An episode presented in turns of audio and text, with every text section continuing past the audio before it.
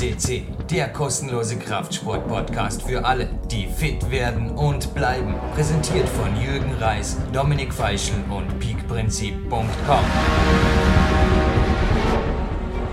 Jürgen Reis begrüßt euch live on tape und soeben zurück von einem super Trainingslager. Trainingslager des Sommers des Jahres in Imst. Am 20. Juli 2017 hier für PowerQuest den weltweit größten Podcast, Audiocast, vor allem für den Klettersport. Und ja, ich darf jetzt heute einfach mal anders reinstarten. Denn vermutlich zurückgekehrt, ebenfalls zufrieden und glücklich, aus Chamonix vor wenigen Tagen ist der heutige Studiogast. Den Namen werden wir gleich hören und den Sebastian Förster begrüßt jetzt natürlich auch sofort in der Leitung. Und komm, Sebastian, machen wir einfach mal anders, ohne große Vorrede. Lassen wir doch gleich mal den Korken knallen, worum es heute geht und warum dieser Mann auch tagesaktuell aus jetziger Sicht, wo wir das aufzeichnen, absolut goldwürdig ist. Ja, erstmal herzlich willkommen an alle PowerQuest CC-Hörer und natürlich an dich, Jürgen. Ähm, wir haben heute Lloyd Zimmermanns ähm, zum Interview und war wirklich wieder ein super Interview, was du da äh, geliefert hast. Natürlich auch dank Lloyd. Und ja, er ist in Frankreich 12., 7., also ja, ziemlich aktuell. Ähm, Fünfter äh, auf dem fünften Platz geklettert. Eine wirklich sehr gute Leistung und dementsprechend wahrscheinlich auch ähm, ja, zukünftig immer mehr zu beobachtender Kletterer. Ja, ich habe gestern mit einem Insider, der vielleicht auch noch hier erscheinen wird, das aktuelle Weltcup-Feld ein wenig besprochen. Es gab ja verschiedene Überraschungen. Der Jan Heuer, was natürlich auch, also mir taugt es, dass der einfach auch zeigt, dass er League klettern kann. Also gratuliere von mir, von meiner Seite Jan, ob du uns zu einem Interview zur Verfügung stehst oder nicht. Es wäre super, aber jetzt sagen wir von mir persönlich Respekt. Hätte dir vieles zugetraut, aber das ja, mich freut es persönlich. Es ist der Weltcup sehr viel maximalkräftiger geworden. Und ja, es soll jetzt aber keine Ausrede sein. Der Jan hat also zum Beispiel die sehr ausdauerlastigen Qualitouren auch absolviert. Und zurück zum Leuk. Also der fünfte Platz in Chamonix, der ist ihm sehr hoch anzurechnen, weil, weil das war an sich für mich, ich habe ihn auch bei einem Trainingslager, also ich durfte neben ihm trainieren. Wie und wann tut nichts zur Sache. Sorry, das ist einfach top secret, that's confidential. Ja, ist, sorry, also genauso wie PDFs und Co. Es hageln hier immer wieder Fragen und auch Kritiken rein in Bezug auf unsere Geheimnistuereien. Sorry, das ist einfach vielleicht, Sebastian, kannst du als Profi-Coach noch dazu Stellung nehmen, denn auch der Leuk hat einen Profi-Coach und das ist ja ein Wissen, das nicht ins Internet, nicht auf einem Podcast und vor allem nicht einfach so ohne individuelle Abstimmung einfach mal rausgehört. Aber nochmal, ich habe ihn beim Trainingslager kennengelernt und habe gemerkt, dass er eigentlich ähnlich wie ich, er ist ein Kletterer, er ist ein League-Kletterer, aber am Bouldern, da hat er vor allem, ja, da muss er dran arbeiten. Er hat dran gearbeitet und es hat einfach gewaltig zu einem Erfolg geführt. Also der fünfte, eventuell und jetzt, wo das Interview online geht, ist der Libriasson auch schon vorbei der nächste Weltcup, der jetzt gleich mal ansteht in wenigen Tagen. Werden wir schauen, aber er ist wirklich auf dem Weg zu einem ganz, ganz, ganz, ganz guten Jahr 2017.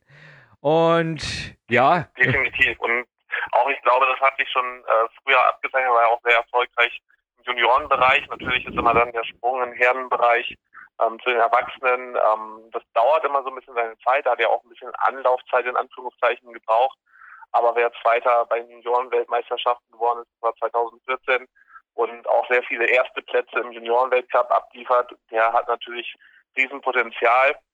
Und umso gespannter bin ich natürlich, was jetzt die nächsten, also nicht nur diese Saison, sondern auch die nächsten Jahre noch kommt, wenn er sich so in dieser Form steigert und auch im Weltcup immer wieder präsentiert. Also du, ich glaube, eins, was wir jetzt schon versprechen können, einige Fragen und auch kritische Fragen zu der 620er Sendung. Da haben wir jetzt eine Testhörermeinung, natürlich auch schon ein Feedback zum Teil von meinen Coaches, die die Podcasts zum Vorabhören kriegen. Die werden wir dann in einer der folgenden Sendungen beantworten. Aber jetzt nur mal zu meiner ersten Geschichte.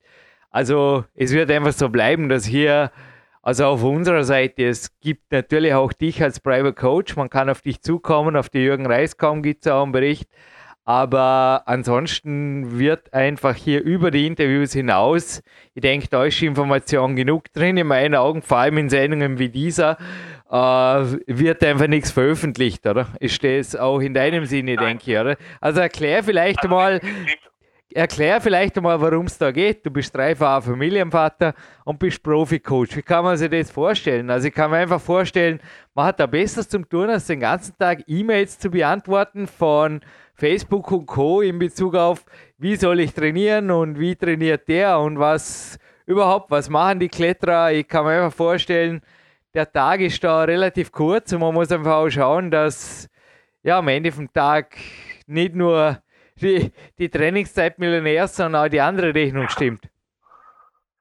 Ja, das auf jeden Fall, sonst äh, macht meine Frau mir auch, glaube ich, Ärger. Aber grundsätzlich glaube ich erstmal, ähm, was den Punkt angeht, wenn du natürlich andere ähm, Sportathleten im Trainingslager triffst oder beobachtest auch, ähm, da müsste man so oder so die Zustimmung der Trainer oder so haben, um überhaupt was preiszugeben. Das finde ich halt auch richtig. Ich kenne es auch generell aus dem Leistungs- und Spitzensport nicht, dass irgendwo die Trainingspläne veröffentlicht werden. Also der Fitnessbereich ähm, ist in dem Sinne ja auch, also weil es häufig aus diesem Bereich halt kommt, auch die Fragen, ähm, ist in dem Sinne ja kein, kein Spitzensport. Da gibt es natürlich viel über Trainingspläne und auch so Grundsachen. Klar kann man zum Boxen oder auch Laufsport so Grundtrainingspläne, also Einsteigertrainingspläne ohne Ende im Netz finden. Ähm, aber nachher diese professionellen Trainingspläne, ist egal ob Spielsport, Spielsport oder Klettersport, Turnsport, ähm, die sind irgendwo veröffentlicht und wird man auch nicht sehen. Und selbst die Trainingseinheiten sind nicht umsonst an meist, also ich kenne es in Deutschland so, in den meisten anderen Ländern auch an Olympiastützpunkten, wo gar nicht jeder Zugang hat und das hat halt auch einfach seinen Grund. Ja, gehört auch nicht ins Internet. Davon was du auch richtig sagst, ganz ab, dass es halt auch sehr individuell ist und angepasst ist und im seltensten Fall überhaupt auf eine andere Person, auf einen anderen Sportler, Sportlerin übertragbar ist. Also, du bleibst schon hinterher eh, aber jetzt kommen wir zuerst mal zum Interview in der Leitung. Wir feilen ja da gerade auch an einem PDF gemeinsam das eventuell dann sehr wohl, zumindest für andere Kletterer, eventuell auch für Kraftsportler, aber halt auch aus dem Leistungssport adaptiert werden kann. Ich denke, da ist was ganz Wichtiges gesagt. Viele Fragen kommen, da gebe ich dir recht, aus dem Fitnessbereich und auch beim Leuk Timmermans. Ja, das hast du eh schon in anderen Interviews auch gesagt. Natürlich zwei bis dreimal pro Tag trainieren. Naja, das ist einfach normal Business im Leistungssport, genauso wie zehn Stunden schlafen. Aber da ja. glaube ich, ja, pff, haben wir eh schon genug gesagt dazu. Das ist halt einfach Hochleistungssport, Punkt. Richtig, da gebe ich dir vollkommen recht und da wird es auch so, so bleiben. Und nochmal zum heutigen Interviewpartner, ähm, auch was jetzt das Interessante ist, vor allen Dingen, oder was ich interessant fand, dass er auch relativ groß ist mit 1,80 bei 67 Kilogramm Körpergewicht. Ähm, gehört definitiv zu den größeren Weltcup-Klettern, was natürlich auch manchmal eine Herausforderung sein kann. Das ist natürlich auch davon abhängig, wie die Routen gebaut wurden, gesetzt wurden. Ähm, ja, aber da ist, finde ich halt das Interessante, dass man halt auch diese unterschiedlichen Körpertypen im Klettersport hat, also doch sehr gegensätzliche, also von 1,60 bis 1,80, wo man in anderen Sportarten doch häufig sehr, sehr gleiche Körpertypen findet.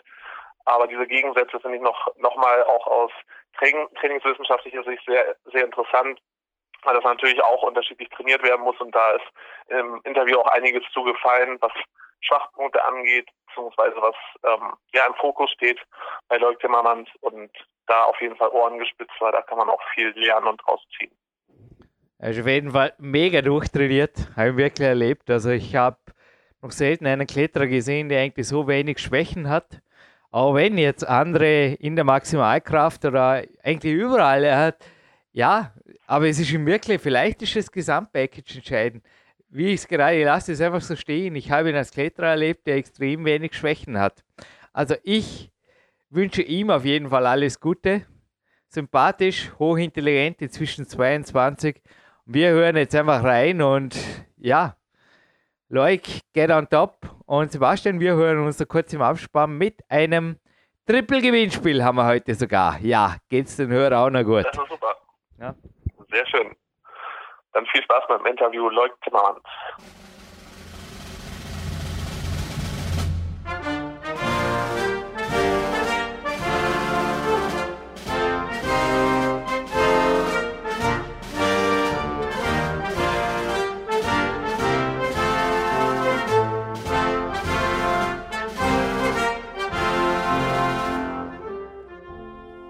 So, we are in the main part of this gold interview after the national anthem of Belgium. And welcome right on the phone, Loic Timmermans. Hello. Hi. Loic, it's a pleasure to have you here. I think it's the first time you have shown up on a podcast, isn't it? Yeah, that's true. I've never been like only on audio, always on video or uh, something else written, but never on audio. yeah, we have now the beginning of January and your video. Let's start with this. It was a little bit awesome or strange for me. I know that the makers of the videos, also of my own experience with YouTube video makers, have a lot of influence to the video. And the title, I read there something like brutal garage workout and I was expecting some torture or some dungeons as you see in the videos of Patxi Usobiaga and somehow the opposite was the truth. It was a really nice I call it even perfect interview, showing a Mr. Perfect Loic Timmermans. Sorry, but it is, in my opinion, in a perfect world, in a perfect scene. And yeah, how did this video took place? And yeah, we come to this now in detail. How perfect, because I think you're living this also why this is gold status, this interview. In my opinion, you're doing a really hard and cool job by combining the studying of law with professional climbing. But back to my first question. Sorry if I too much information into one question, Loïc. but the video, how was it made and the story of the video? Did you influence it or was it a little bit made up? So the idea of this video was um, a video for Adidas Outdoor and 510. Mm-hmm. And the idea was to um, have some outdoor uh, crushers, like they would name it. And so there was Delaney Miller from the United States and myself from Belgium as climbers. And the idea was to um, interview us in our environment. Like for me, it was in a city in Brussels. Mm-hmm. And so they wanted to have like a look into our training and how we would go to the training, where we would train, and how we would do everything. And well, when we were doing the video, it was in summer after a World Cup. I think it was two years ago already. And um, yeah, they actually found out I had uh, my trainer had built a, a garage, and they went like, "Oh, that's crazy! That just was cool." And they would ask me what I was doing in doing in this garage, and then I was telling, yeah, I'm doing push-ups, pull-ups, uh, I mean, lots of things, and then I think they, yeah, they liked the idea of um, the garage, and they just um, used it for the title of the video. Okay. But um, in the meantime, they didn't um, film like everything I w- could do in this garage. Like uh, yesterday morning, I was in the the garage uh, as well, and we did like a really really brutal uh, training and i'm still feeling sore but we didn't film that kind of training for example so there were only like a few um, training things we would do in this garage but not all the trainings hmm.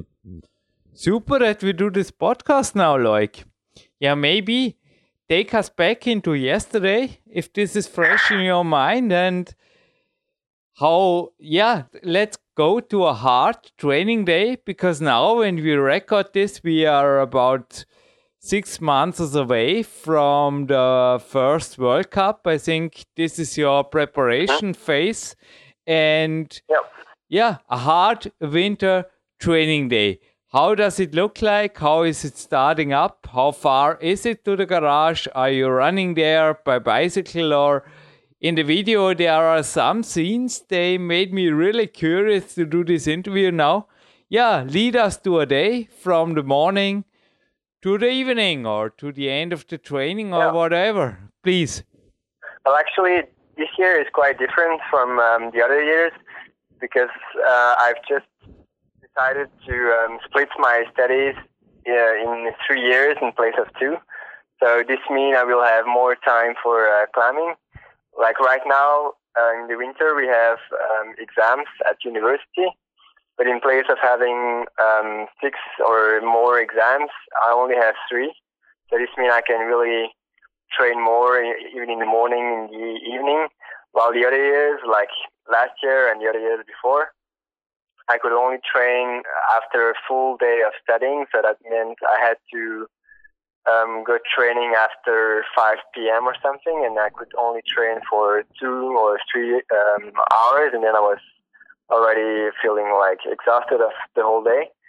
So this is a big difference um, from the other years right now is that I can train twice or even more twice a day.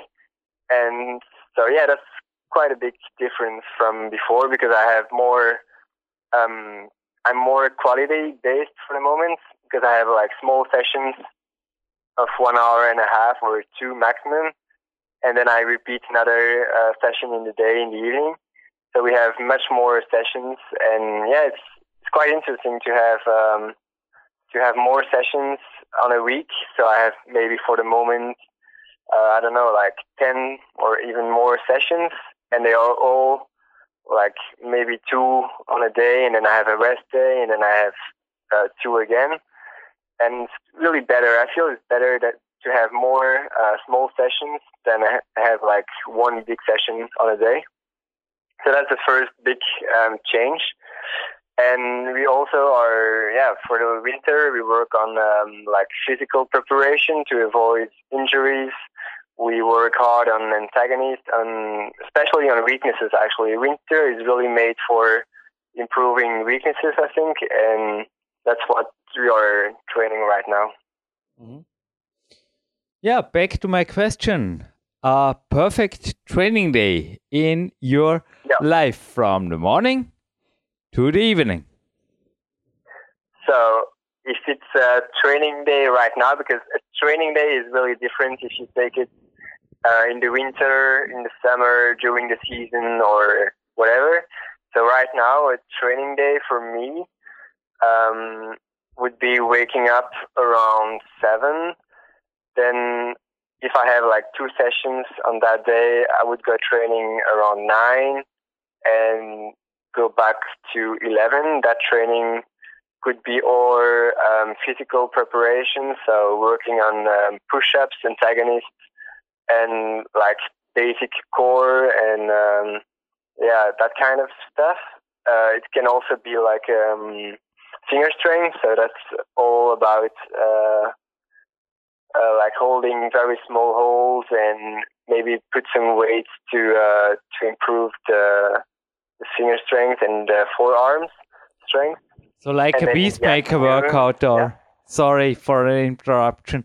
Like a, a standard Beastmaker workout or give us a little bit an overview. Yeah, well for the finger uh, strength we first work with um, like uh, some uh, stretches to stretch your um, your hands, so to open the the fingers. And then we use some weights to um, that we move up and down so we could uh, like train the forearms. And that's like all basic antagonist training of the forearms. And then we we do like on the Beastmaker or we have like other um, other kind of fingerboards and there we do like um, open-handed uh, not crimp but like um, semi. And then we put some weights. And for the moment we only do with two arms. But in the in some uh, days or future sessions we will probably do on only one arm.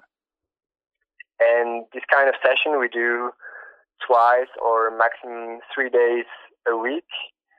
And then we usually do them like maybe three weeks in a row and then we do one week of rest for the finger strength and then we do three weeks again. We try to have at least one week of rest sometimes to in order to um, have some rest for them. And so we do like uh, I don't know. Um, for the moment, I'm doing maximum power, so it's like 10 seconds uh, holding the hold with both um, hands, and if it's too easy, then I'm putting some more weight. Or in the first, I try to um, to have a smaller hold. But if the hole is really small already, then I put some more weight. But I never put more than I don't know 15 kilos because otherwise it would be too much for the fingers, and then the hole is probably too big. So I try first to have a smaller hold before putting some more weight actually. Mm-hmm. So that's yeah, basic um, finger strength session. It doesn't take so much time. It's like one hour and a half, I think. Yeah, there's plenty. For the antagonists, do you use any tools like rings or pellets or anything, or do it do you just do it own body, as you said, push-ups, etc.? Uh, well, so for the um, we do two types of antagonists. So for the finger strength, we use like some um, elastics. For example, um, I don't know how it's called again, like power grip or something. I don't know how the name. Um, and then we we use some yeah just basic weights where we but that's only for the forearms. And then for the antagonist, we use like um, a TRX, you know, the the tool. Yeah, yeah for sure. Or I have it here. Some, it's uh, perfect. Yeah, or some rings as well, and like a just a basic uh, pull-up bar.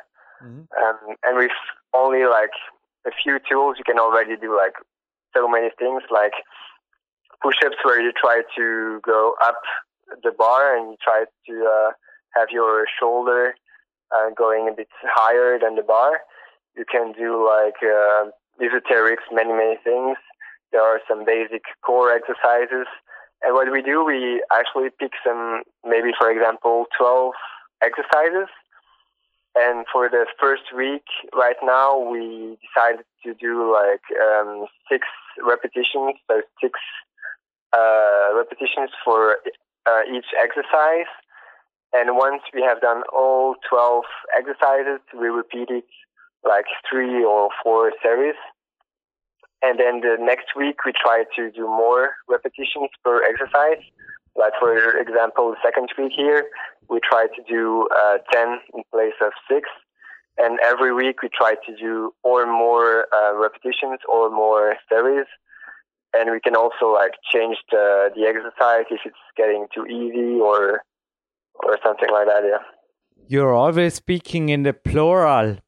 Your trainer, he is on your side since a decade or since a little bit over than a decade. And I think I know this man. Wasn't he one of the route setters in Puurs at the World Cups? I have seen him before, I met him before. Is your trainer always beside you or with you? Is he professional training you? You know, are you paying him or how is this working out? Yeah, so he's a professional uh, trainer. So that's his job. He has like um, a club in uh, Brussels, so a youth climbing club where uh, other youth climbers are climbing, and so he's part of the club there where he's uh, training.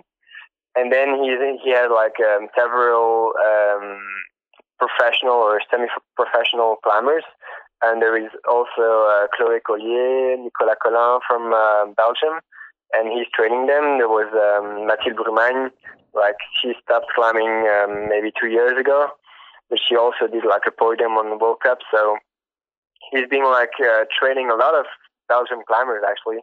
He was the first trainer of um, Chloé Graftiaux. I don't know if you remember.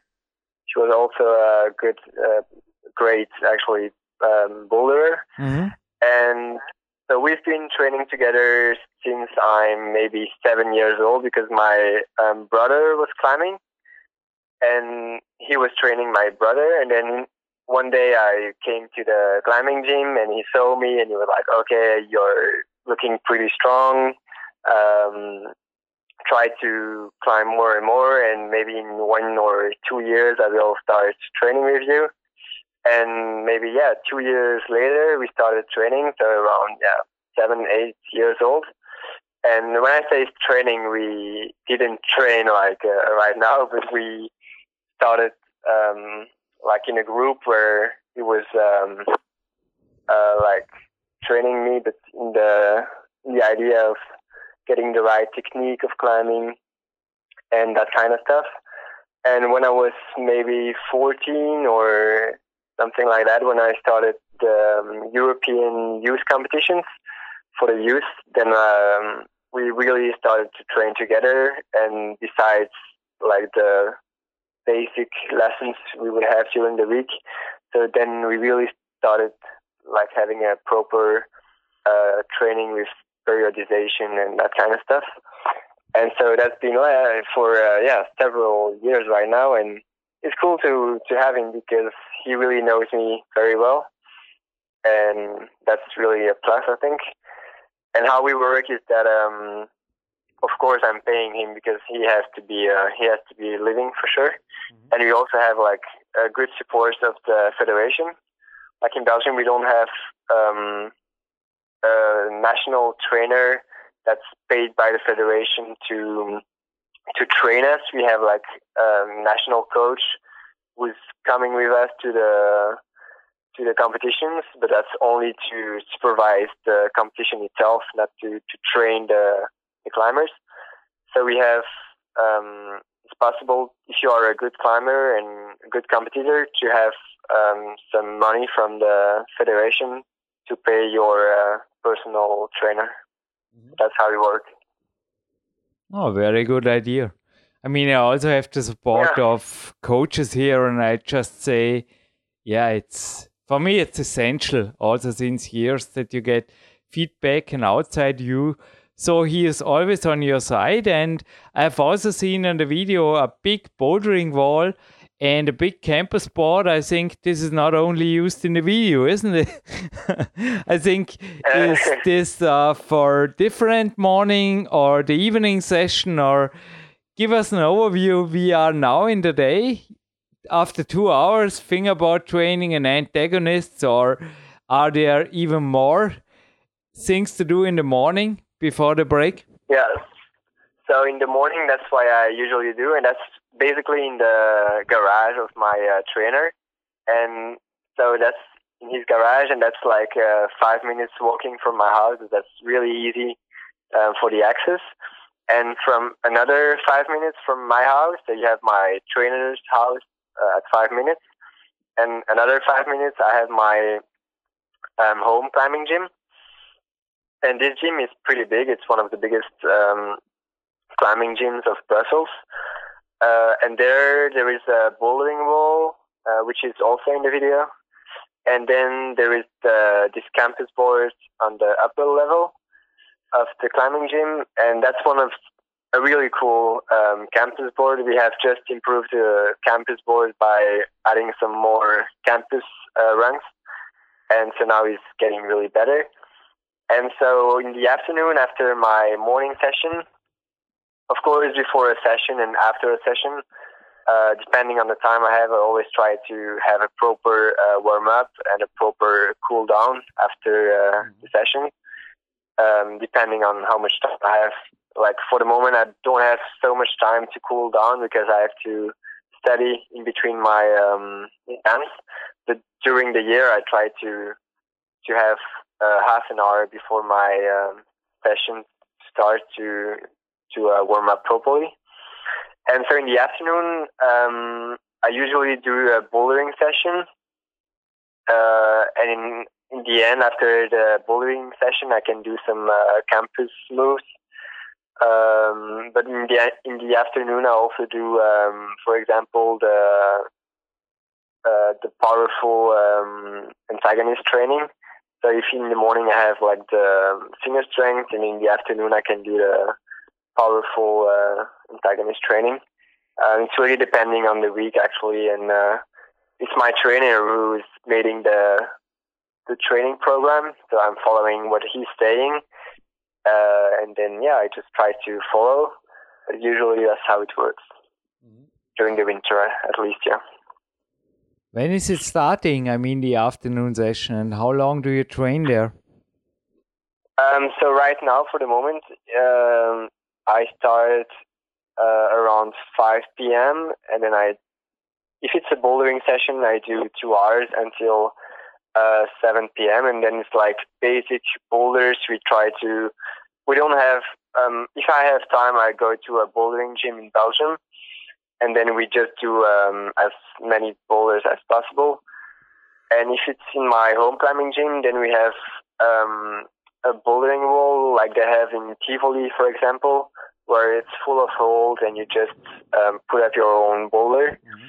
And that's why we try to, to do as well. We have like about a lot of um, international climbing holes, and we we just put up some hard boulders, and we we try as hard as possible. And then in the end, we might do some more uh, yeah campus moves on the on the campus board. Mm-hmm. How many days? I mean, you also spoke of periodization, but in the, I say in a hard winter week, far away from the competition, it's obvious that you train less frequent before, directly before the competition. Maybe also more specific. I guess you can also go then to Puurs or somewhere to the rope. But mm-hmm. during the week, give us an overview of the week. Are there any real rope or lead climbing days included or is it just bouldering or how do you get your endurance? There was a lot of power now but i think yeah, it's also depending uh, of the of the year or of the months. Yeah, but well course, let's yeah. stay in the moment. How many training days and how do you vary the exercises or the workout schedule or the workout focus? Yeah, so it really depends on uh, the year.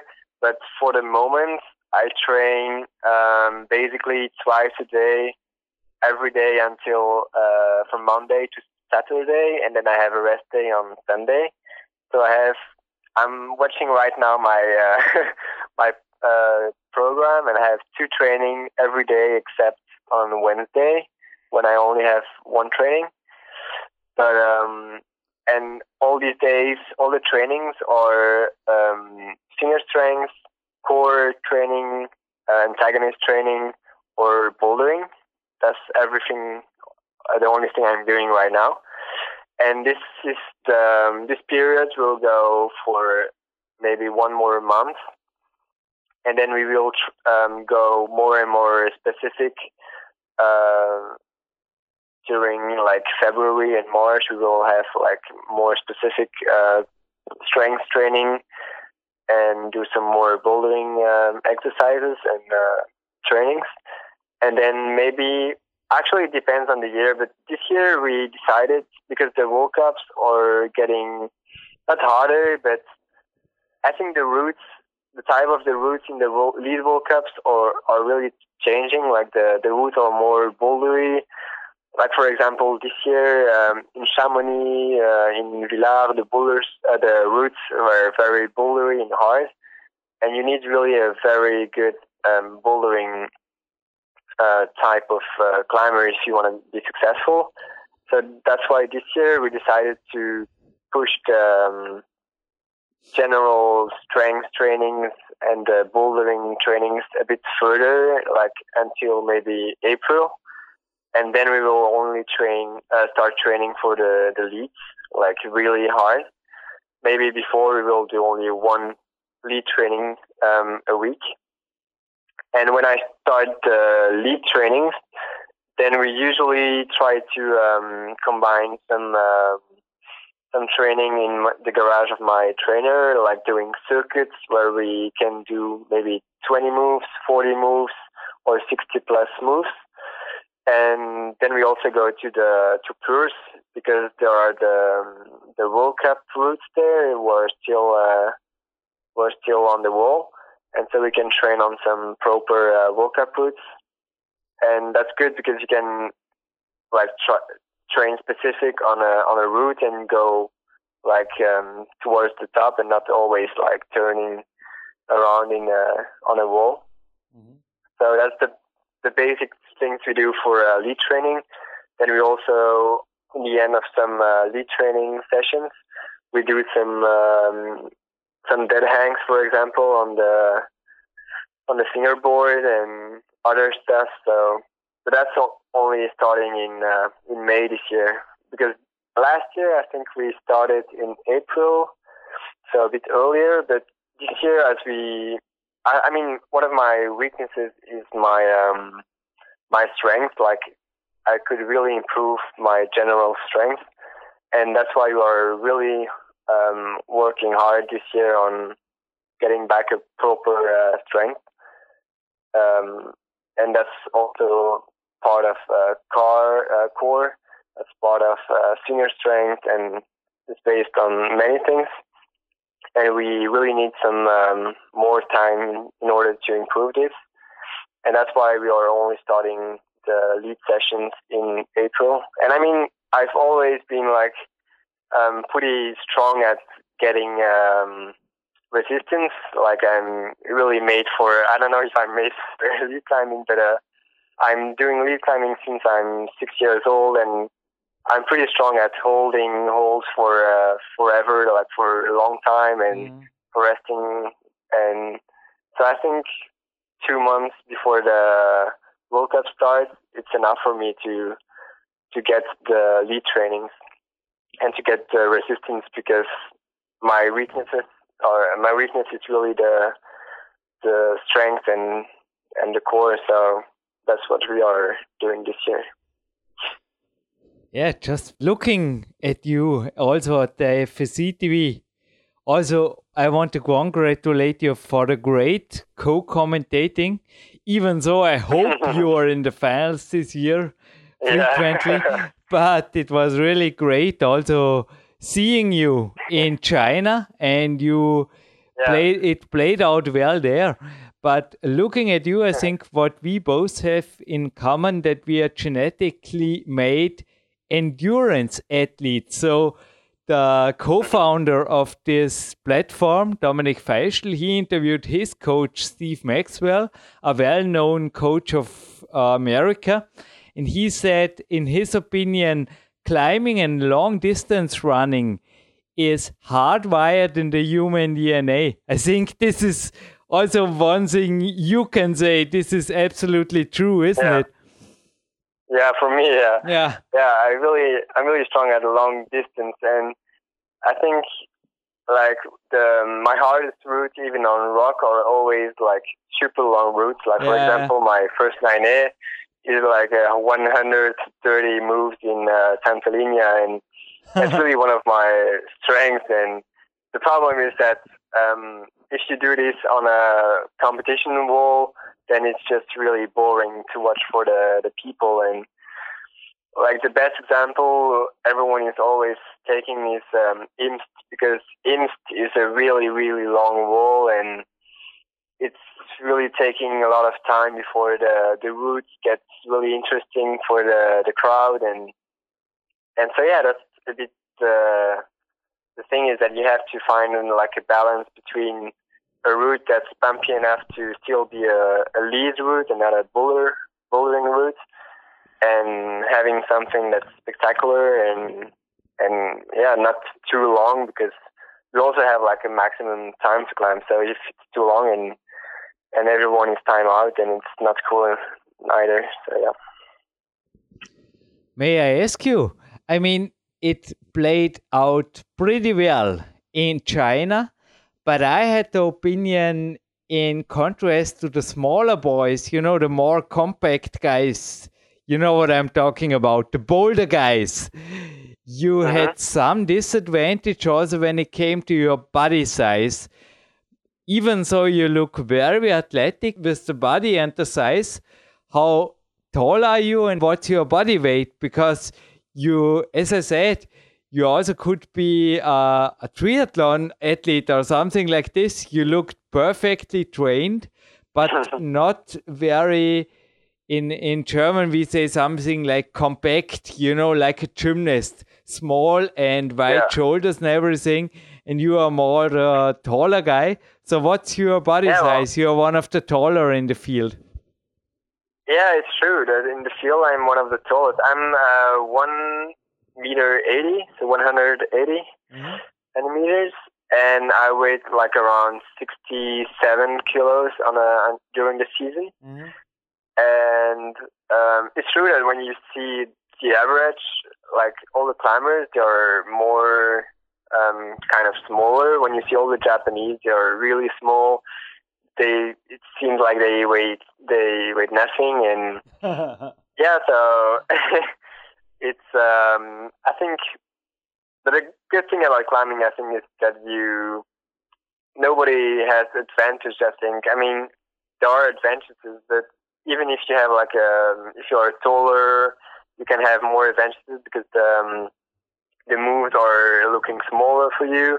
So I think everyone everyone has to take um, his body like it like it is, and you have to take advantage of your uh, of your strength. And if you are taller, then you you maybe can have some more uh, strength, and you you can do like more powerful move and bigger moves easier. And so yeah, I think there is no um, advantage of being smaller or taller. It's really depending also on the, the type of movement and the, the routes. But um, it's true that the average climber is um, in the World Cup is like smaller, and yeah, that's true. In the winter, you just said 67 kilo during the season. Are you a little bit heavier or? Um, well, during the the like the competition season, I would say I'm around 66 kilos, something like that, 66, 67. Uh, and during like the winter training, etc., I'm 69, I would say, maximum. Mm-hmm. And but I try to not put like too much um, attention on my weight. I try to have like a healthy um, lifestyle when I'm eating and so during the winter, as the trainings are like I, I have more trainings during the, the winter because we don't care about um, like having too much training in the idea of um, I don't have to to be fit for the weekend. You know, if I don't have like a, um, a competition during the weekend, I can have like a, a really hard um, training, and then if I'm feeling sore the next morning, it doesn't mean I will have a rest day. I can still go on. So I need also much more um, energy for these kind of trainings, and maybe I will eat more in the morning, more um, during the day, and to recover, to my muscles to recover as well. While during the World Cup season, the training or normally I train less because otherwise I wouldn't feel um, in shape for the competition. And yeah, I try to like pay attention to what I'm eating during the season, but not to over pay attention. I try to yeah feel good with what I'm eating, and yeah, that's the most important, I think. Yeah, you can also see it in the scenes of the film. But I think your mother and everybody is taking good care of you, and it looks like, uh, yeah, So I said in the beginning, normally like a perfect world or as a sportsman should be eating. Yeah. Yeah. Mm-hmm. Uh, healthy, actually. A little question beside supplements and also I think the way you train, like I train, it's high volume. It's mm-hmm. taking a lot of influence on the immune system. I myself, I also have a German podcast project with one of my mentors, Rudi Pfeiffer. He is a alternative medicine specialist. I think it's called this way. The platform is in German. It's alternativmedizinpodcast.eu. But I give a lot on his homeopathics. I think this is one of the reasons why I'm healthy since two decades how do you play out those details? I mean, supplements, vitamins, maybe even homeopathics and stuff like this.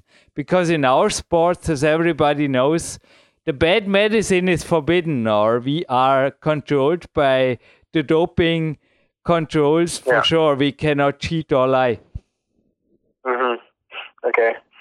Well, um, I first do like some um, some blood. I don't know how you say this. Like I check my blood every um, six months, I would say, like twice a year. Yeah. And that um, the doctor can tell me if I have everything I need. Mm-hmm. So he would check everything, like um, I don't know how you call it, but he would check everything, and if everything is all right, then then he will say okay. Mm-hmm. Uh, for the winter, I of course take some more vitamins that we don't have because of the there's like less sun. So I usually take some uh, basic vitamins. But during the like for supplements, um, I don't really take uh, supplements actually. Uh, I take like um, for during the training, I I do try to um, to drink something more than only water, because if you have like a big um, training session, then water is just not enough. You need some more uh, like sugar in the um, the water. So we I take like another drink with some um, that's a bit sweet, like a like a not an energy drink, but a drink that's with um, yeah sugar in it. And after the session, I try to take something to recover for my muscles, but that's always like natural uh, food, like a banana or something. But um, actually, like next week, I have an appointment with uh, a nutritionist, a doctor, and we are going to to check my um, my program for the moment because, as I said, I as I'm really having more and more trainings for the moment because of my uh, new uh, schedule. I might need some uh, more supplements and something something else than just natural food. But that's something I still have to um, to to check out next week. And yeah, because I I'm feeling that I'm training more and that my body needs maybe something more than natural food to recover. So I'm actually pretty curious to to have this appointment and see what my um, doctor nutritionist will uh, will say. Myself, I have a supplement sponsor since years, and I think there is a good influence of body attack. It's called of some proteins or also some carbohydrate supplements mm-hmm. around the training. Also, a doctor of mine recommended it to me to use it because also, yeah, in my blood there were sometimes some limiting factors, and when you have it, it's yeah, it's okay to use it. Yeah. Well, yeah, so uh, actually, I mean, it should be um, something okay. I mean, I will if I'm taking some supplements, I would definitely do it with um, someone like a doctor because he will know like how much, how many you would uh, take per day, and like before, after the training, when I would not tra- uh, take some and I would definitely definitely take adv- uh, advice for this kind of um, supplement. And yeah, I'm curious to, to see what my doctor will say. But I'm pretty sure he will because I've been there to, uh, to um, this doctor like uh, two years ago, and he just told me that my um, food was actually okay for the trainings for all the trainings I had in a week uh, I just had to take more um, like this kind of something else than water like during the training session. But for him, like with natural food, it was all enough. I didn't need to take supplements. But maybe it can change like uh, right now because I'm having more uh, trainings and and it's not enough to have just um, normal uh, food during the day. Mm-hmm. We will see. We'll see. Back to your training. Is it in a moment really like this that you are training six times a day in the week on power, almost on power, shuffled in different things like campus and fingerboard and boulder and power pull ups with weighted stuff on the bar? Or how can we say, is there any endurance included in the moment back to your winter week? In the moment right now? Well, um, no, for the moment I don't have any endurance training actually. I'm only doing um, like yeah finger strength. Uh, another session I'm doing also for the moment is um, how would you call this? It's like um, a bouldering session where we only do uh, dynamic and um, stabilization like boulders, like a typical uh, boulders where you have to find balance and like jump around, and we do like uh, running uh, jumps and that's kind of uh, boulder boulders. But for the moment, I'm not doing any endurance training actually.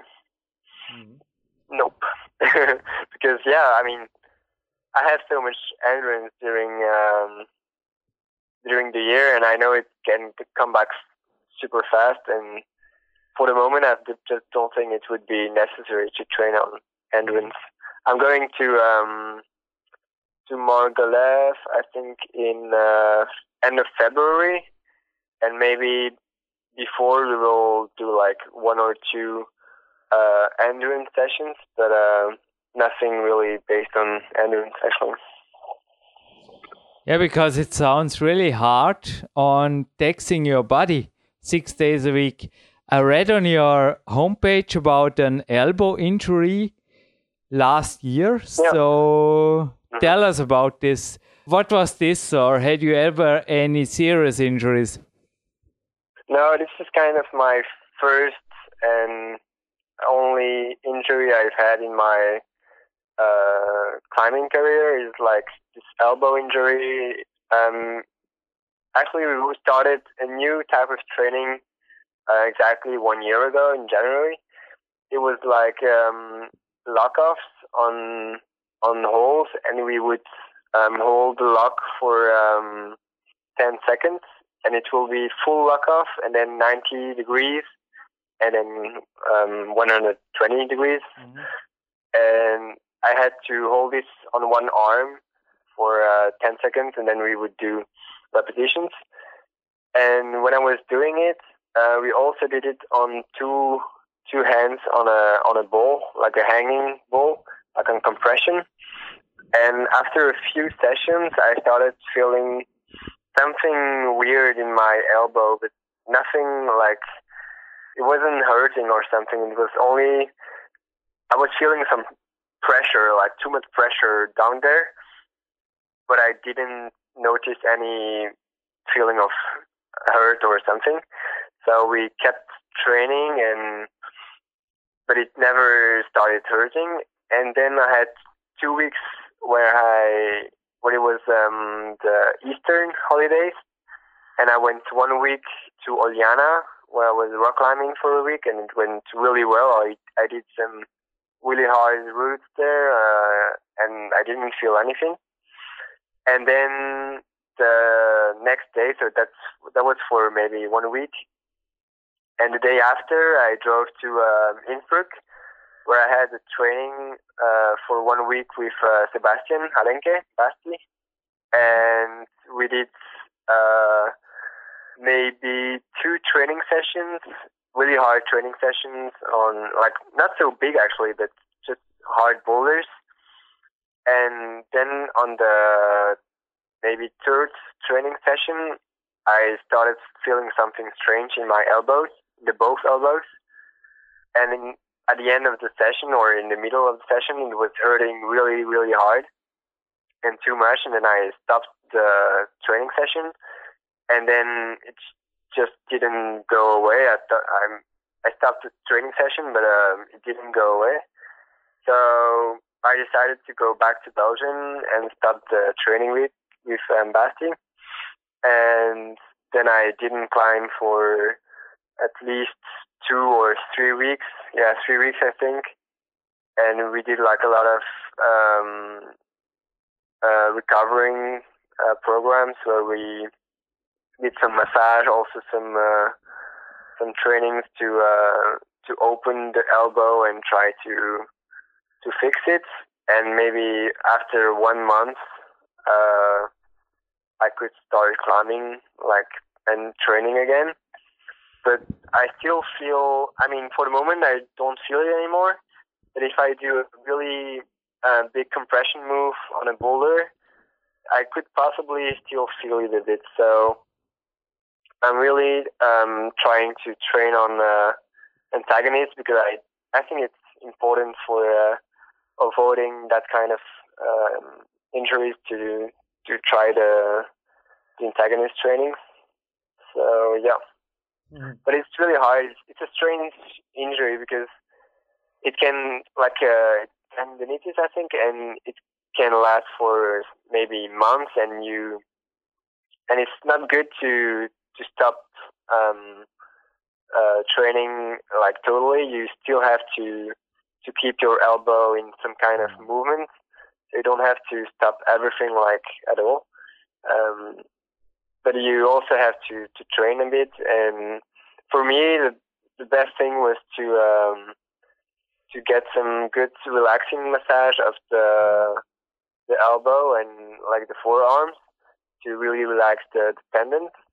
And I also did a lot of um, uh, how would you say, like with a weight, and I have to um, to get my arm like um, like straight.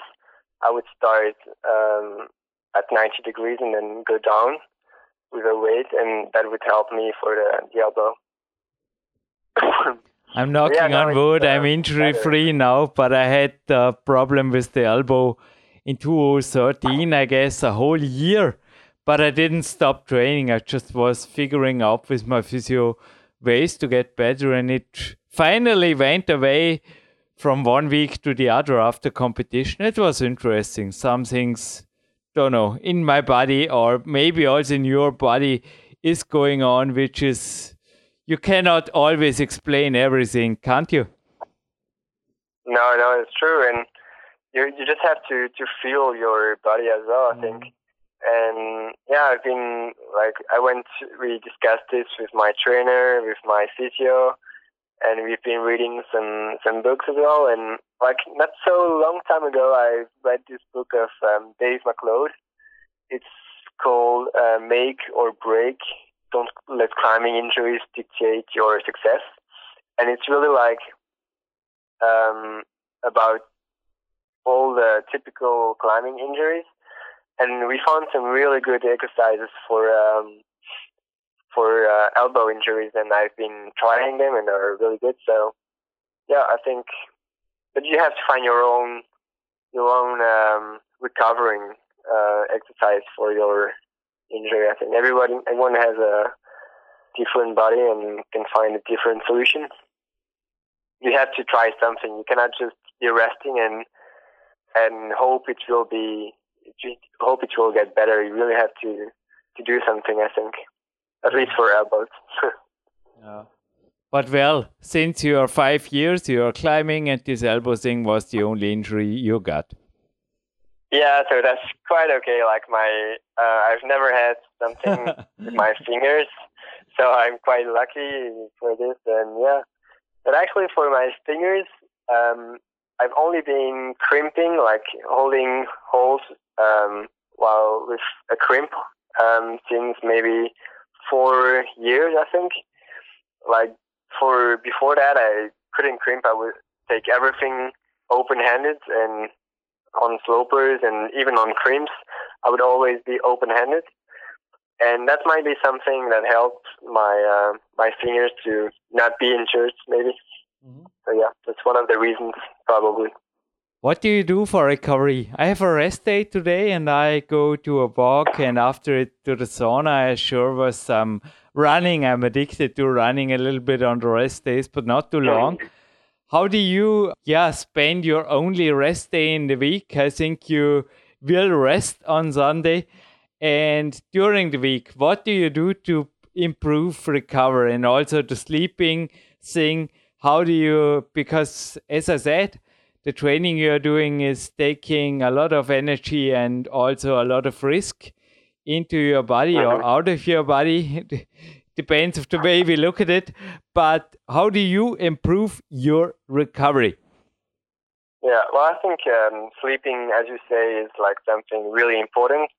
To go sleeping at regular hours, like I go to bed around ten, half past ten, and I wake up around half past seven, seven, depending.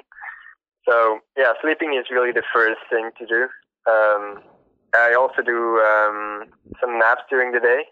I try, like for a for example, this year I had a big um, uh, summer, a big training summer during August. I had sometimes three uh, three uh, training sessions a day, and after the first session in the morning, um, it was done like at 10 a.m. and then I went for a nap for uh, half an hour, and then I was ready to have another training later.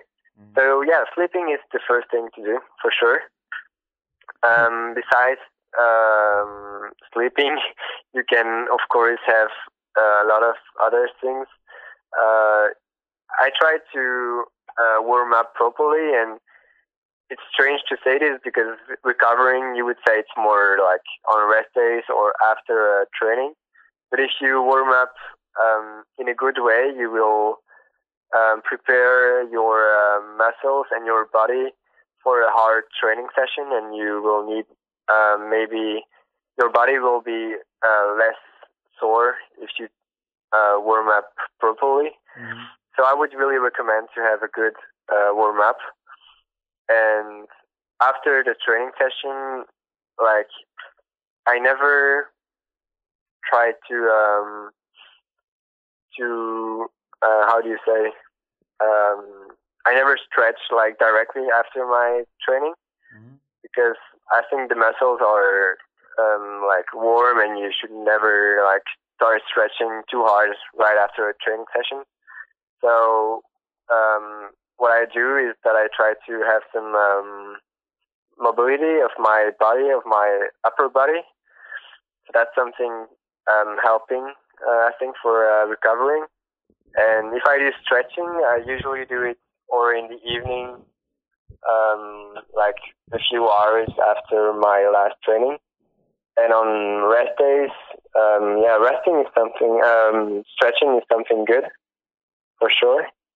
And um, otherwise, like for example, yesterday I had a really hard training session. I was feeling really sore, and I took a good uh, warm bath in the in the evening with some um, some natural product to um, to improve the the the recovering of the the body and yeah it was something helping me to recover.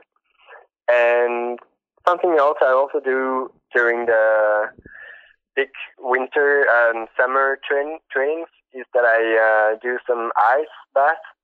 So after a training session, if I have another training session in the evening, for example, then I do um, uh, one minute or yeah per arm in a, some in a bath, uh, ice bath, and then my my my um, forearms will recover really faster and so I can have like another proper training session in the afternoon.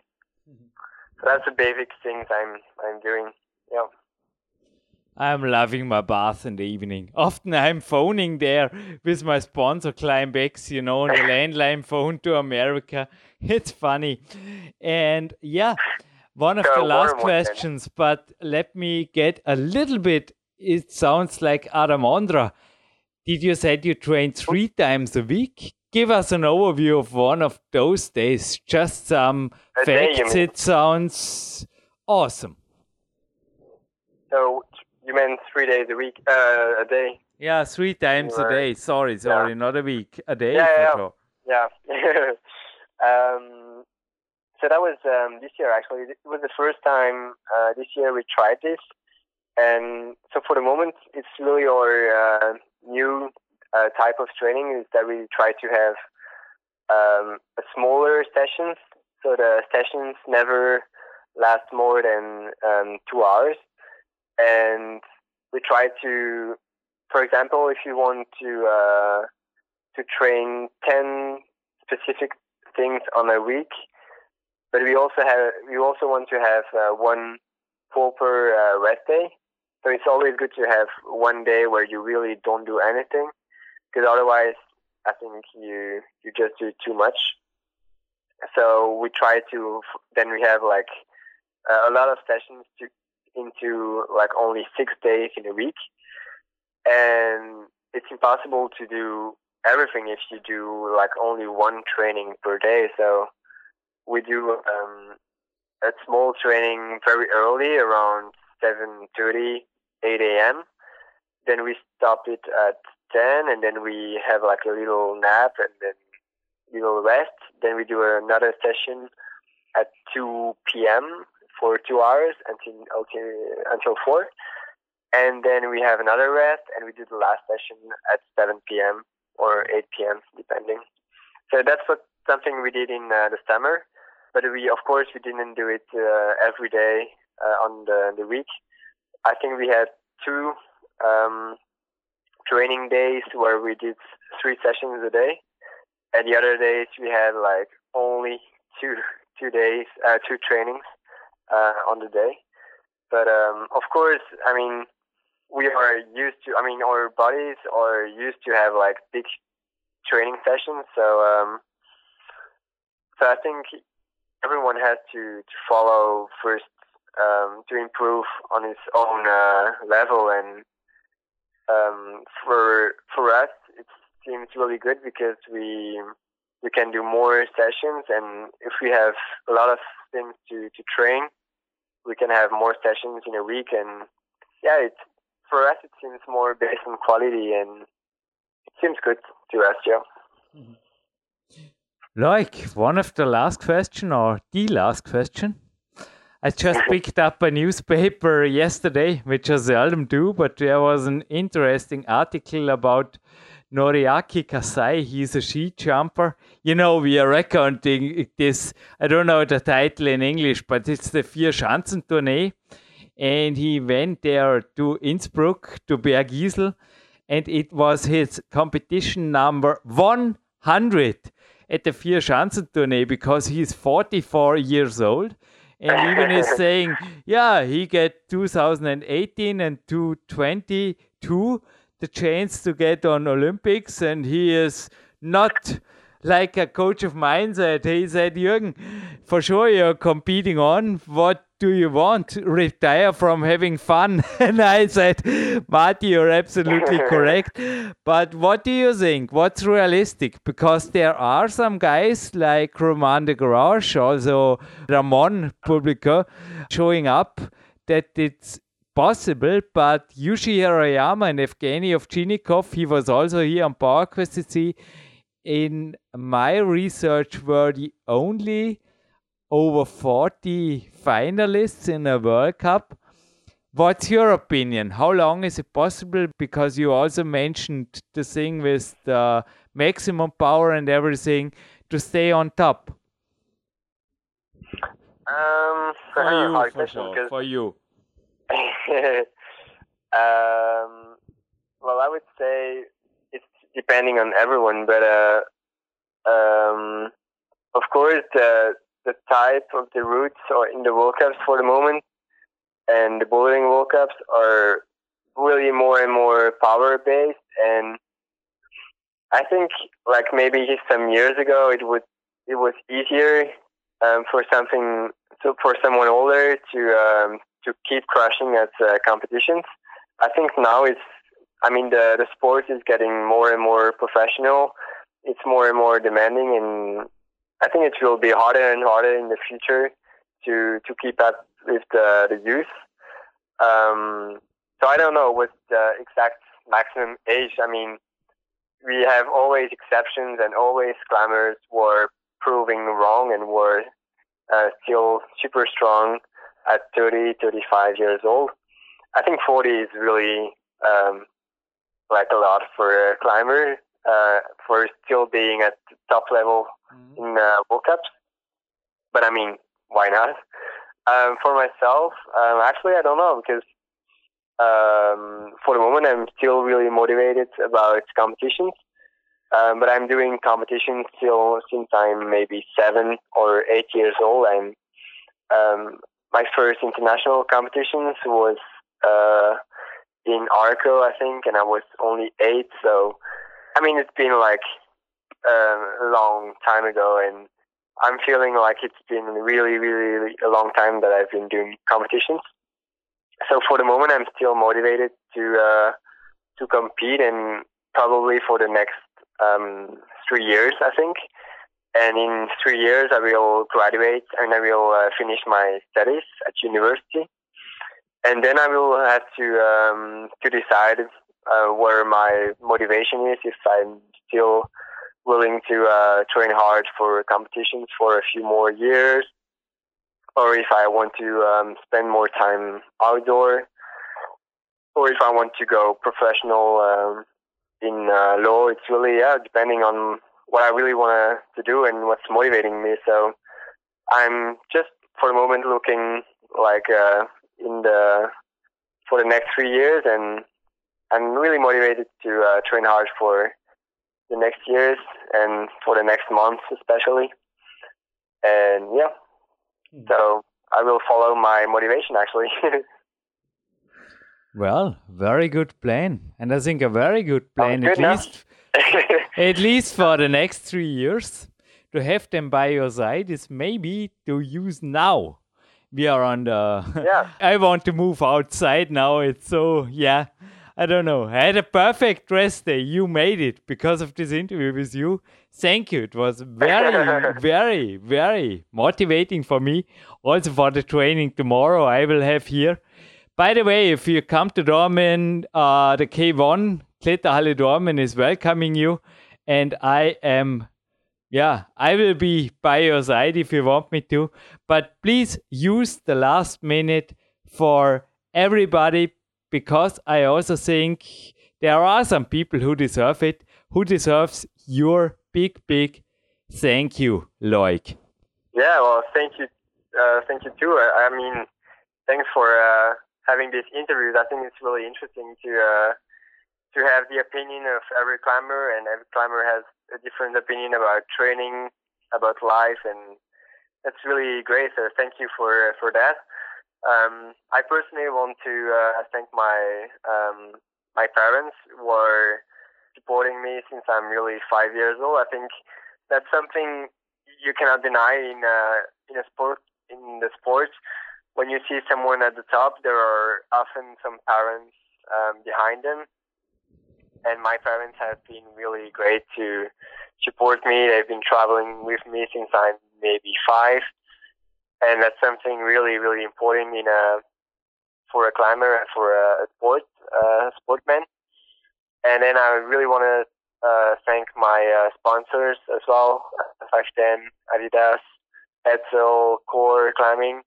Um, they've been supporting me since I'm um, like 510. I'm um, sponsored since I'm maybe 10 years old. So I really like uh, long-term relationships. Um, same with my trainer. Um, he's been there like forever, and we are improving our program, training program every year, and I'm really thanking him for for that too.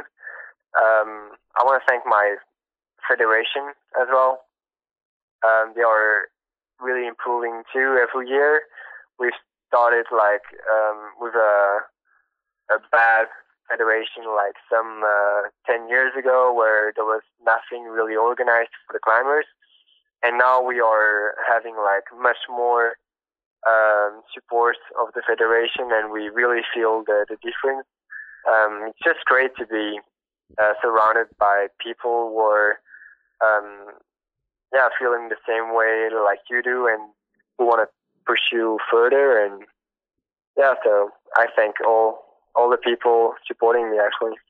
Thank you for this interview.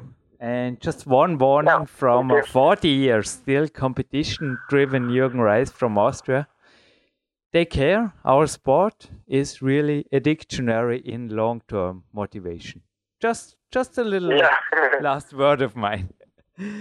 Okay, Loïc, I hope the weather is uh, same beautiful as in Austria, and I wish you all the best for your rest or training day? I don't know what you're doing today. Some training later on? Um, I've already been training, so now I have a rest day for the rest of the day. Well, I only have to study actually, so that's uh, something else.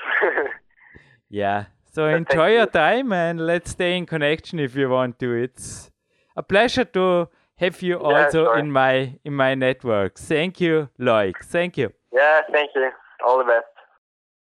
Ja, Sebastian, da hieß es, glaube ich, auch für dich als Trainer, es war wieder einmal ein Interview, das mich einiges an, ja, es ist nicht so einfach. Die Trainingszeitmillionäre, die sind einfach in Bezug auf ihre Zeit relativ knapp bemessen am Weg, auch wenn er, habe ich jetzt gerade aktuell wieder gehört, kaum noch studiert. Also er kann sich wirklich dieses Jahr vor allem voll aufs Training konzentrieren, was sich natürlich jetzt auch an den Leistungen, den Ergebnissen bemerkbar macht. Aber es war wirklich, glaube ich, faktengeladen und auch sein Englisch. Also das kommt straightforward rüber, kann man sagen, oder? Absolut. Also ich sage auch, dass an Informationen, deswegen auch das Ohren gespitzt, äh, äh, besonders äh, betont meinerseits im Vorspann, weil er wirklich auch viel Informationen liefert, ähm, sei es jetzt das Zirkeltraining, was er benutzt, wie er das aufbaut, ähm, wo man auch auf YouTube unter seinem Namen ähm, glaube ich, die, die Übungen, die er zum Beispiel verwendet, gut finden kann. Das fand ich sehr interessant. Grundsätzlich auch seine Herangehensweise ans Training, ähm, dass er da klaren Fokus setzt und auch eben sagt, ähm, was Schwächen sind und daran besonders arbeitet. Also in Kraftausdauer halt ja für ihn einfach eine Stärke ist und die nicht so viel trainiert werden muss. Sie sollte nicht komplett außer Acht gelassen werden, das hat er ja auch gesagt aber eben ja den Fokus darauf legen, was einerseits natürlich der Sport verlangt oder was der Weltcup aktuell verlangt, andererseits auch einfach gucken, was die eigenen Schwächen sind, um bis zu einem gewissen Grad dran zu arbeiten, natürlich nicht nur sich auf die Schwächen konzentrieren, haben wir auch schon häufiger im Podcast drüber gesprochen, aber ja, das schwächste Gebiet in der Kette zu finden und entsprechend auch ein bisschen dran arbeiten, hilft dann natürlich langfristig sehr erfolgreich zu sein. Ja, viele werden jetzt vielleicht ein wenig irritiert gewesen sein. Also ein, zwei Mentaltrainer werden jetzt vielleicht den Zeigefinger gehoben haben und gesagt haben, hey Jürgen, was sagst du da am Ende vom Vorspann? Es ist schon Mann mit sehr wenig Schwächen. Also ich muss da wirklich zum Teil auch den Mentaltrainern widersprechen, weil es ist, da bin ich also auch ein Beispiel dafür. In meinen Augen ist es einfach aus realistischer Sicht, vielleicht kann man der Sebastian da auch noch was dazu sagen, nicht möglich, also da es geht auf die Muskelfasern zurück oder zum Teil auf die Gelenksbelastbarkeit. Also, also zumindest ich spreche jetzt von meinem Sport, aus dem Ausdauerkletterer einen 100% fitten Boulder zu machen oder aus dem Ausdauerläufer einen Sprinter. Aber der Weltcup, der bewegt sich halt irgendwo oft in der Mitte, der Lead-Weltcup, und es lässt sehr wohl gezieltes Training Verschiebungen zu. Aber noch einmal, in meinen Augen, Leuk, ich hoffe dir nicht zu nahe zu treten, aber aus einem Leuk im Endeffekt eine Jan Heuer Maximalkraftmaschine zu machen, das wird schwierig. Aber wenn ihr jetzt genauso wie ich, oder dein Trainingsplan zielt im Moment auch darauf ab, dass wir maximalkräftig ein bisschen, ein bisschen weiterkommen, aber es wird nie eine absolute Stärke werden, aber dennoch mit der Haltung der bisherigen Stärken wie ich es gesagt habe, er ist ein absoluter Weltklasse-Kletterer. Da kann natürlich mit dem Ausmerzen oder mit dem ein bisschen Verbessern einer Schwäche, kann natürlich brutal was gerettet sein, vor allem in einem Sport, wo es Hopp oder Drop heißt, wo Schlüsselstellen anstehen. Also ich denke, das habe ich jetzt auch sportwissenschaftlich und gut verständlich für alle auch nicht Profi-Coaches einigermaßen so zusammengefasst. Kann man das so stehen lassen? Oder ja, sag du ruhig nur deine Meinung dazu. Ja, also das kann, kann ich so unterstreichen, äh, unterstreichen Jürgen, weil ähm, ja die Umwandlung von langsamen Fasern, also den, den sogenannten Slow-Twitch-Fasern zu Fast-Twitch-Fasern ist ja eigentlich fast so gut wie gar nicht möglich, wenn es mhm. überhaupt möglich ist. Also da gab es ja auch viele Studien zu und äh, auch wie man in der Jugend trainiert hat, Sport gemacht hat. Also da wird, werden ganz viele Grundlagen gelegt, die später nur sehr begrenzt trainierbar sind. Also wenn ich natürlich einen abgeschlossenen oder einen fertigen Athleten habe mit ja Anfang 20, ähm, klar kann man durchs Training viel, viel machen, aber ich werde nicht aus einem ja, ausdauerstarken Kletterer, wie du schon richtig sagst, ein Powerpaket machen. Das wird nicht funktionieren. Ähm, also solange wir zumindest hier äh, keine sonstigen Veränderungen, was Genetik angeht, äh, beeinflussen können und dementsprechend, ja, ist es schon, was wir halt gerade gesagt haben, entscheidend, dass man trotzdem an Schwächen arbeitet aber natürlich auch nicht ähm, ja komplett am Sportler vorbei irgendwie äh, Sachen verlangen, die einfach nicht funktionieren, weil es auch den Kletterstil natürlich beeinflusst. Da haben wir bei dir auch schon drüber gesprochen, dass eben entscheidend ist, dass es auch zum Klettertypen passt und da muss man natürlich gucken, äh, wie man das Ganze umsetzt. Ey, nein, ist schon ein Thema, wo natürlich das Mentaltraining immer wieder versprechen und da sage ich, ja, Mentaltrainer von mir, der Freddy Amwan, hat ja auch mal gesagt, wenn man das natürlich übertreibt, dann kommt sehr wohl zu positiv denken, macht krank, oder? Du hast am Anfang ja. gesagt, wenn jetzt der Weltcup-Athlet idealerweise 1,60 oder 1,58, glaube ich, der Ramon wäre, oder? Dann hätte er Leuk generell ein, ein, schweres Leben und würde sich eventuell sogar nach, würde doch eine andere Sportart wählen. Aber Gott sei Dank ist der Lead-Weltcup relativ, ja, er ist interessant, er ist hochinteressant. Verfolgen kann man es bei FCTV und ich würde sagen, positiv denken macht, wenn man es richtig ansetzt, natürlich fit, gesund und glücklich und ein Gewinnspiel. das darf immer noch sein. Dreimal Smiley, ha? drei Preise. Darf ich die verlesen? Ja, verlies mal, Jürgen. Ich bin selber gespannt. Ich weiß es nämlich noch nicht. Ein goldener Jogback von Klein wenn das kein Smiley entlockt. Genauso wie ein Captain Crux Shirt. Das ist zwar bitterböse schwarz, aber Bergvagabunden sind wir mit dem V, also mit dem Wie geschrieben, mit der V-Bewertung, mit der amerikanischen Blöd gesagt, von, oder der Boulder-Bewertung. Das finde ich cool. Von Captain Crux à la Tom Brenzinger von Boulderhalden Service oder so ähnlich heißt die Firma. Auf jeden Fall, wir bleiben werbefrei. Bedanken uns für den Preis und Captain Crux im Internet wird auf jeden Fall zum Tom führen. Liebe Grüße und ein Banky Tape gibt es noch dazu. Ja, ich würde sagen, dann nehmen wir ein grünes, richtig, ein fröhlich grünes. Und eine Gewinnfrage steht noch aus. Dann gibt es ohnehin eine Abschlussmusik von Marc Protze, eine Virtuose. Fällt dir gerade was ein, eventuell ein Durchklickschutz, Sebastian? Raus damit, dann nehmen wir die, ja. sonst hätte ich auch eine. Ja. Die ist auch gar nicht so leicht, glaube ich. Ähm, Leuk hat im Interview erwähnt, wo er genau trainiert, also welche Stadt, welches mhm. Land. Ja. Auch bitte dazu. Also Land dürfte leicht sein, aber wer genau hingehört hat, hat auch gehört, wo er trainiert und mit seinem Trainer meistens trainiert, in welcher Stadt. Sein Heimatort, gell? Ja, sicher nicht. Ah. Also mein Heimatort oder meinst du sein, sein Heimatort? Sein Heimatort, habe ich jetzt gesagt. Entschuldigung, alles klar. Okay, ja, das ist auch sein Heimatort, genau. Oder war jetzt ein Tipp? Naja, so wirklich schwer ist nicht. Naja, ich weiß nicht, man muss genau hinhören. Also es ist auf jeden Fall klein, aber fein. Und ich würde sagen, Marc Protze, ich wünsche mir, darf mir was wünschen, Marc, von deiner neuen CD, die ist gerade in meiner Hand, Phoenix from the Ashes. Da habe ich gestern was gehört, das fand ich genauso virtuos, wie jetzt einfach das Training von Loic, also eine tolle Komposition. Tribut to Vivaldi, Titel Nummer 13, 241 geht der Original. Ich weiß nicht, ob euch der Markt die ganze Nummer schenkt. Aber ich denke, wir hören jetzt mal rein und noch einmal die neue CD, die gibt es vermutlich auch für euch handsigniert auf der Homepage, die genauso heißt wie der Marc und den Sebastian, gibt es genauso auf einer Homepage, wenn man an dich oder an uns als Coach herantreten will. Da gibt es also auf der Jürgen Reiskom gibt es einen Bericht dazu, also wie ihr auch zu 50% vergünstigtem Private Coaching kommt. Und ich glaube, die ja, ein ähnlicher Bericht ist auch auf deiner Kraft- und Athletik.de, Sebastian, wenn man nicht alles täuscht, oder? Ja, da, dort ist auch alles verlinkt und ähm, Angebot zählt natürlich weiterhin. Alle Bedingungen genau durchlesen und ja, wir freuen uns natürlich über motivierte und engagierte, äh, ja, ambitionierte Sportler. Sebastian, wir hören uns eh schon nächste Woche wieder mit einem US-Superstar. Kann man das mal so stehen lassen? Ja, so viel dürfen wir verraten. Ja? Der eine oder andere kennt ihn wahrscheinlich schon. So da, Waldwalk für mich. Naja, man kann nie genug gehen an einem Ruhetag. Magic Fit, Sauna danach noch. Ah ja, genau. Und bitte noch kurz in der Leitung bleiben, Sebastian. Danke für ja. jede Minute.